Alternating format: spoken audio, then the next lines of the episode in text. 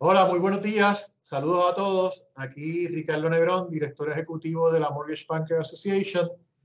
Hoy en un nuevo podcast con nuestro invitado, licenciado Enrique Umpierre, quien cuenta con vasta experiencia en la industria bancaria, en asuntos notariales, notarios, de hecho, este, y con pleno dominio en todo lo relacionado con real estate.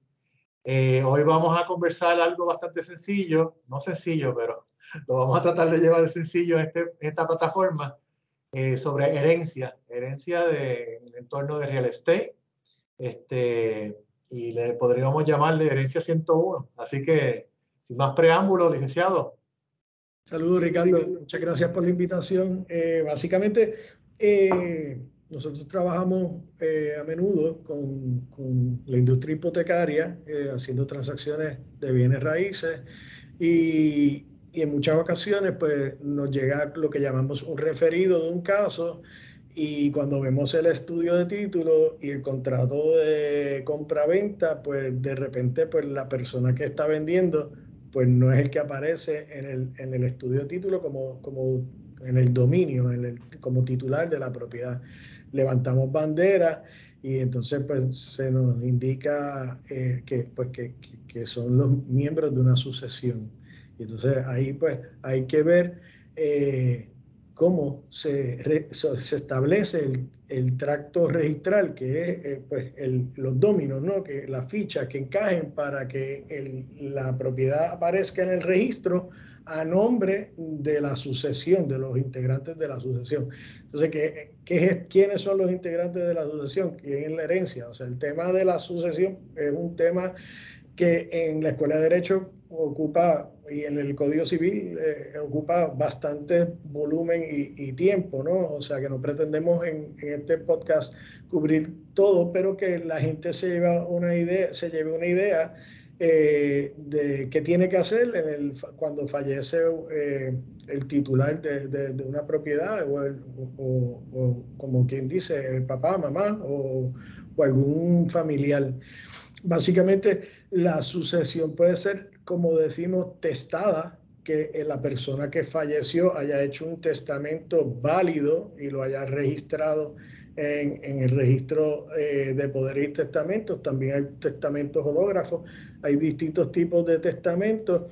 No pretendemos entrar en, a cubrir eso en el día de hoy. Lo que sí, en una familia de papá y mamá o de, o, o, de dos personas en comunidad de bienes, eh, pues fallece uno eh, y, y, si no tenía testamento, pues entonces hay que movernos a la declaratoria, hacer una declaratoria de heredero. Si la persona falleció antes del, del 2020, que fue cuando hubo la enmienda del Código Civil, pues se va a tratar de una manera, eh, y si falleció antes del 2020, se va a tratar de otra. Vamos a dejar lo, la, la, sucesión testada para un lado, porque, y, pues, y partir de la premisa de que, de que si testó, hizo, hizo un testamento válido, pues, pues lo que dice allí, la, la, el orden sucesorial que se estableció en el testamento, pues es, es el correcto, porque eh, entrar en, en, todos los aspectos del, de la, del testamento es, es, es complejo. Eh, la, la, intestada, o sea, la que no dejó testamento, pues como les dije, si es previo al 2020, es de una manera, si es después del 2020 es de otra. ¿Cómo era antes del 2020? Pues eh, antes del 2020 la, la viuda heredaba bajo el, la, la, la, llamada cuota viudal usufructuaria. O sea, eh, cuando eh, el, el, el, causante fallecía y, y, el orden sucesorial iba primero a los hijos y la viuda pues tenía una cuota viudal usufructuaria. Eh, el, después del 2020, pues ahora la viuda hereda y en la misma proporción con los hijos. ¿okay?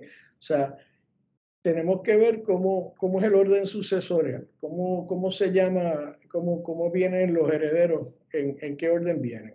Eh, tradicionalmente, si hay un padre y una madre y falleció el padre, pues vamos, como decía, vamos a ver, vamos primero a los descendientes, a los, a los hijos. si no, si no hubo a los hijos y a la viuda. Si no, si no hubo hijos, no hubo una descendencia, eh, entonces, y no hubo una, y no hay viuda, pues entonces van arriba hacia los ascendientes, que son los padres. Si, no, si ya los padres no están o, no heredan, pues entonces vamos, como decimos, para el lado a los hermanos, a los sobrinos.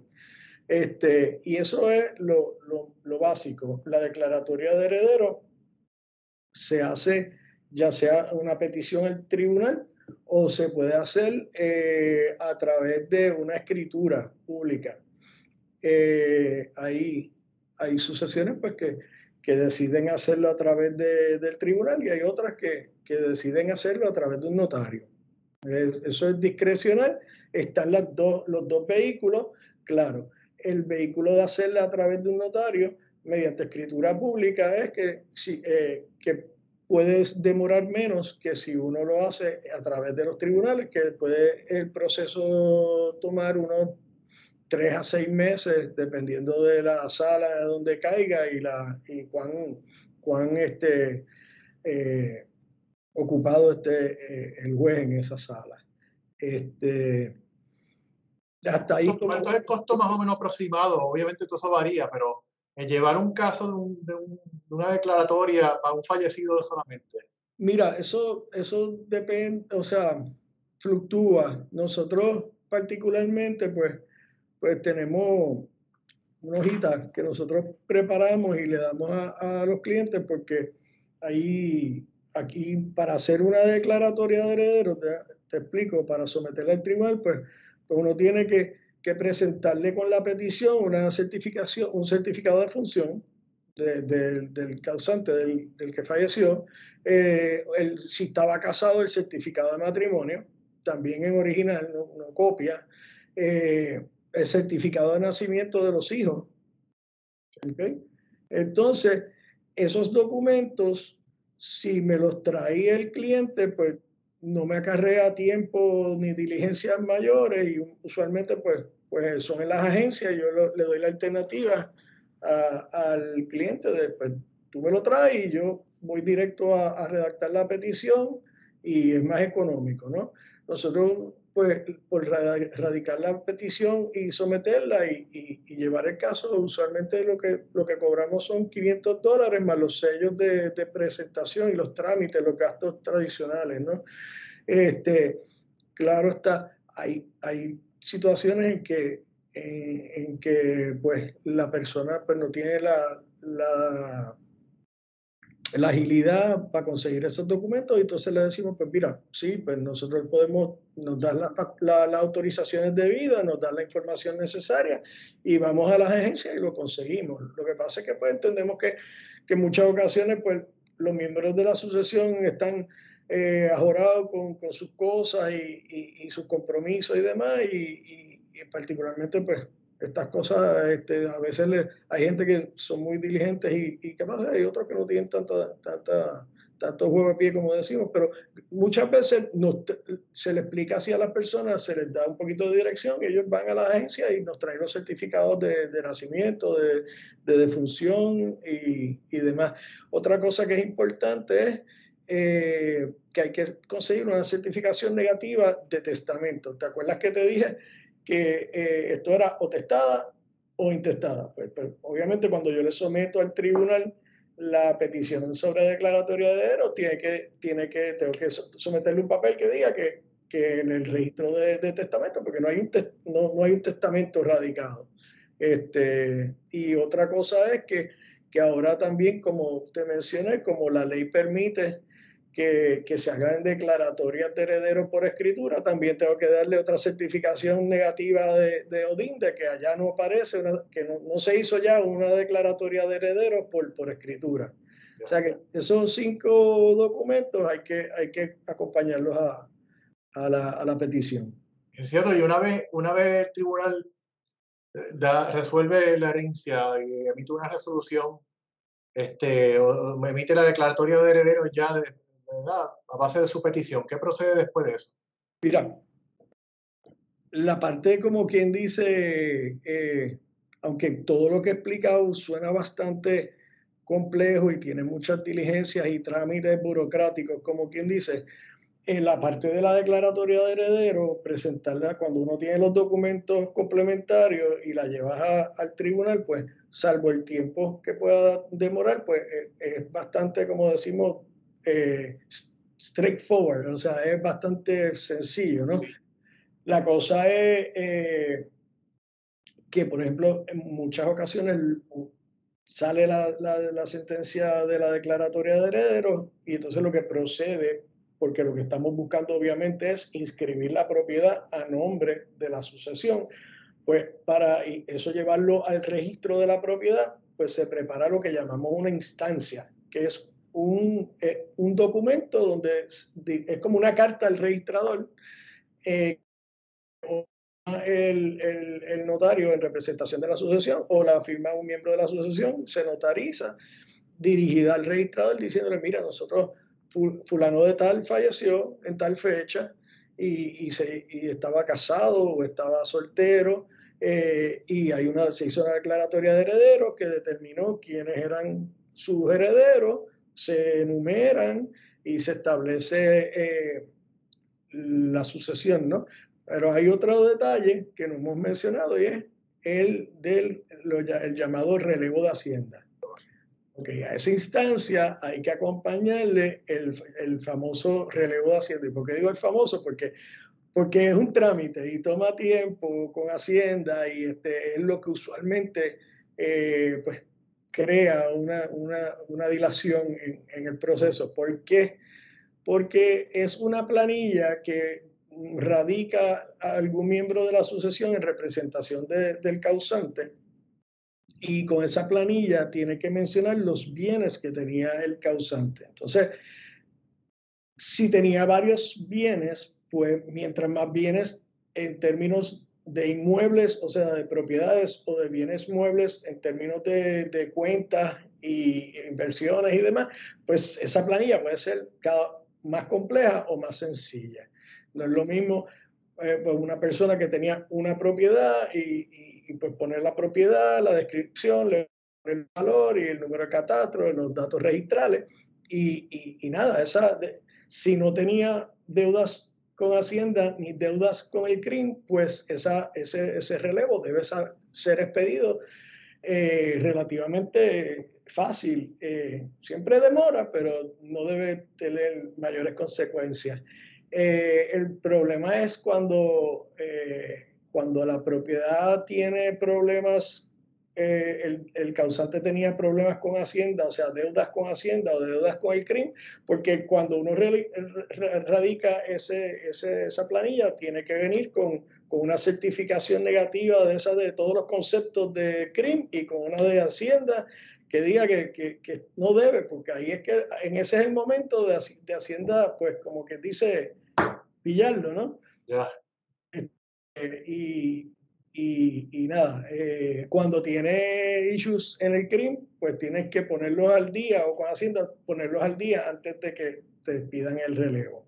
Así que esa, esa es la parte que yo siempre he considerado que es más compleja. Nosotros, por ejemplo, en, en, mi oficina, a mí no me gusta, este, yo siempre he dicho zapatero a su zapato y yo le refiero al cliente que vaya, ahí, ahí volvemos a lo mismo, hay clientes que son eh, y tienen juego de pie y pueden entrar a, hacer esto en, el sistema de, a llenar esta planilla en el sistema de Hacienda, hay otros que no, y yo pues les digo, mire, usted se busca su contable, se sienta con él, le dice cuáles son los bienes que tenía que dejar, porque lo que, la, lo que no, o sea, esa planilla es bajo, bajo juramento, o sea, no puedes después decir, ah, se me quedó, se me olvidó una finca que tenía allá o una casa que tenía allá, o sea, se supone que ahí estén todos los bienes, este, enumerados y, y, y este, descritos, para que una vez que hacer relevo, se pueda trabajar con, con, con poder lograr la inscripción de, de, de, cada uno de esos bienes inmuebles a, favor de la sucesión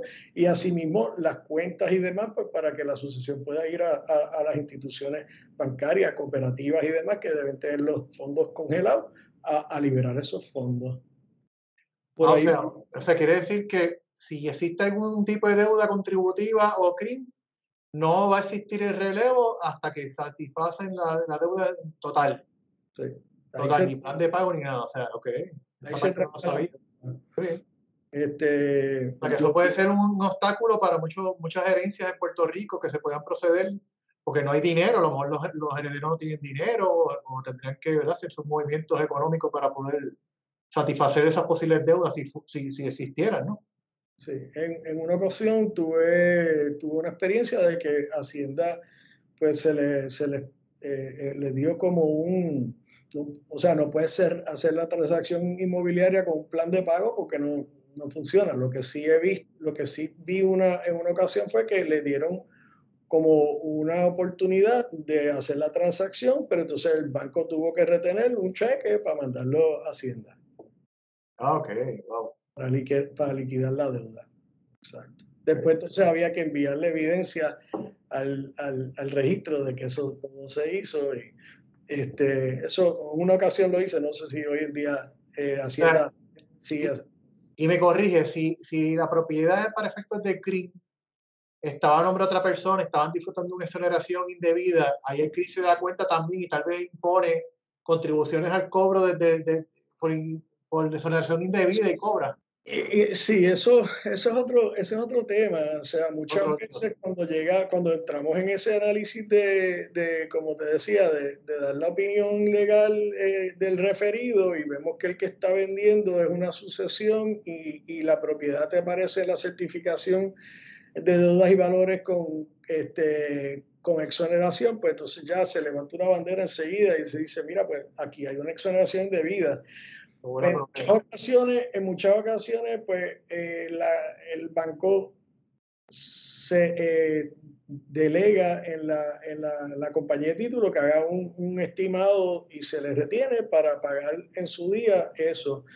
A mí me gusta más eh, cuando, digo, lo que pasa es, volvemos a lo mismo, hay veces que la asociación tiene juego de pie, tiene los, los, los fondos para, para trabajarlo, a llenar una hoja de servicio, poner la propiedad a nombre de la sucesión en el CRIM y entonces si se debía algo, pues, pues pagarlo para que entonces cuando llegue la transacción al banco, pues esté, esté todo en orden, porque estamos hablando de un estimado y una retención estimada versus ir allí y hacer el trámite y a veces puede ser, puede ser algo menos y, y beneficiar. La cosa es si está, si, que, dependiendo de la cantidad, pues puede ser algo nominal o puede ser algo bastante, este, porque a veces, muchas veces, pues, en este tema, en, en este tema, pues lamentablemente mm, lo que capto, lo que he entendido a través de los años es que, pues, porque somos,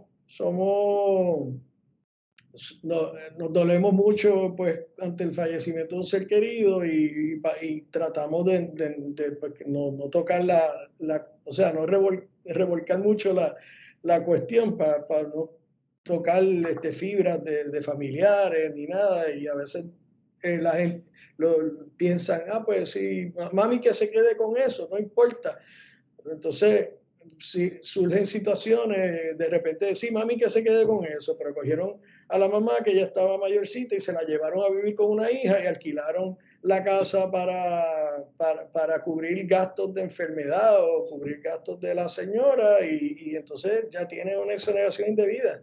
O sea, estas cosas, estas cosas si se hacen en el momento y se hacen a conciencia, pues, pues pues, pues puede fluir muy, muy bien. O sea, falleció, eh, estamos claros que hay un momento de, de, de pues de, de, de, de, de, de cómo pausa, de, no, no, encontrarse con los sentimientos de, hay un falleció un, familiar y hay, hay un periodo eh, de duelo que es la palabra que buscaba y perdona y, y, pues sí, pero tienes que ir pensando este, en que tienes que, cómo puedes hacer esto de, eh, de poner la propiedad a nombre de la sucesión, de poner el, el CRIM como, como manda, pero el CRIM te da un espacio para ponerlo, para hacer la notificación y que la viuda siga. Eh, lo que pasa es que cuando, o sea, no puedes hablar de exoneración contributiva cuando, cuando tú tienes una sucesión que no, no vive la casa, que, que la vive la, la, viuda. O sea, estas cosas hay que dejarlas claras en el CRIM para que no hayan después penalidades y recargos. No se no recibo el cobre. Sí, sí, no. Entonces, lo otro es que, pues, lamentablemente, eh, la gente fallece. No estamos no, no duramos toda la vida, o sea, duramos toda la vida hasta que, hasta que nos llegue el momento. Eh, y, qué pasa? Cuando, cuando de repente tú tienes más de, de uno, dos, tres hijos, y entonces con, con, esta globalización que de repente vive uno en, en, Estados Unidos, uno vive en Europa, uno vive en, en Centro, Suramérica, y, y, se, se, pues, se distancian las familias, pues, pues, y de repente uno de esos fallece, pues es un domino efecto. Y entonces, eh, cuando vienes a ver cuadrar todas e, pues, esas sucesiones para, para ponerle el tracto registral en orden, pues se, pone difícil. Yo estoy en oficina bregando con uno que eran 11 herederos, van por 13 porque cada, se, se han muerto par de hijos y entonces pues sigue la, el domino effect, siguen los dominos cayendo y se va complicando cada vez más. Y entonces cuando ya tienes eso tan, tan, fraccionado y de repente ves un, el, el, valor de la propiedad y la persona dice, espérate, a ver, a tomar, pues pierden, pierden este, no, no tienen interés. Interés. Yo no, ¿para qué yo voy a cooperar con esto? Entonces complica la cosa, pues entonces tienes que ir al tribunal a que a, a pedir a una orden de hacer una partición por el tribunal o una, una liquidación por el, por el tribunal y eso ya es más complejo. Sí, sí, eso crea más riña y crea más problemas. Pero nada, licenciado, sabemos que esto es complejo, definitivamente, como usted dijo, en este ratito no vamos a pretender, ¿verdad?, llevar todo el mensaje. Vamos a ir escalando esto prospectivamente en, en otro interacción, otras interacciones que cubramos más estos temas, porque definitivamente son bien más abarcadores y, el tema cubierto hasta ahora es algo bastante sencillo, ¿verdad? Pero, es importante que la gente tenga claro que es la, la sucesión es testada o intestada. Si, y entonces no, si, si, fallece mamá y papá, no, no piensen que las van a hacer, ayuntar las dos en una. O sea, tienen que hacer la declaración, si, si, no dejaron testamento, tienen, ninguno de los dos tiene que hacer la declaratoria de cada uno por separado, con su instancia de cada uno, con toda la documentación por separado.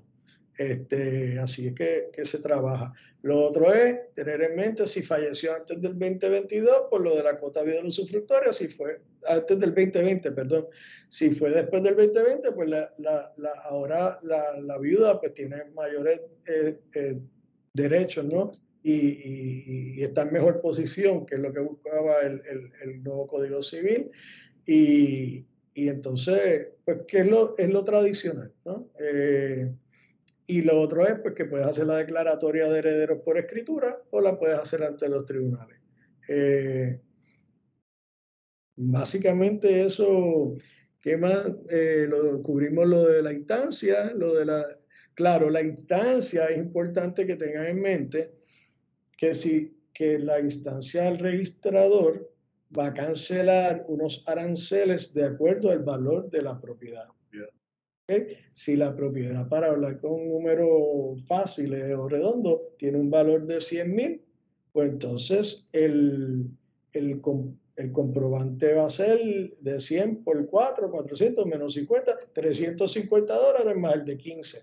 Pues ya sabes que, que eso, dependiendo del valor, mayor valor, mayor, más grande el comprobante, menor valor, pues el comprobante no está en, y eh, pues siempre lleva su, su, la instancia se cobra aparte de la, de la declaratoria, eso ya es un documento notarial eh, sin cuantía que tiene la, la, ley notarial establece que son 250 eh, mínimos y, y, nada, y los otros gastos que pueda llevar eso de presentación y de, de, de presentación y, y de los gastos de presentación de, de, de los 15 dólares del, comprobante de presentación, más, si se va a presentar o por Caribe, pues uno tiene un costo, si se manda a presentar con, con, una persona, pues tiene otro costo. ¿Quién adjudica ese valor, licenciado? ¿Es por medio de una, tasación? Mira. ¿O es un valor así estimado? Eso es una cosa que, que, pues, que cuando se llena el relevo de Hacienda, que hay que hacerlo como bastante a conciencia, ¿no? Este, si, si usualmente se trata de, de tomar el valor más real que, que, haya, o sea, porque de nada tú quieres tener, o sea, tú, ese es el momento en donde tú estableces la base que va a tener esa propiedad eh, y, y, pues deberías más o menos, sino, o sea, ver o hacer una tasación o más o menos saber dónde está. Hoy hay todos estos vehículos que tú puedes ver este, comparables y demás y, y más o menos pues establecer un valor real ahí. Okay. Está bien. Bueno, licenciado, yo creo que este, va a haber material para las próximas, los, próximos podcasts. Este, Así que a todos los que nos escuchan y nos ven, pendientes porque eh, más adelante vamos a estar cubriendo otros temas relacionados a la herencia, porque definitivamente hay, otras complicaciones que podrían surgir y ¿verdad? que se pone más, se sigue creciendo la bola. Este, así que los vamos a cubrir más adelante. Por el momento, yo no tengo más nada que decirle. Gracias por apoyarnos este, y pendiente a todos los que nos escuchan, porque vamos a seguir eh, creando este tipo de interactividad con el licenciado Pierre para que nos ilustre y estar más preparados para cualquier eventualidad. licenciado. Aquí a las órdenes. Muchas gracias, muchas gracias. Saludos. Bendiciones.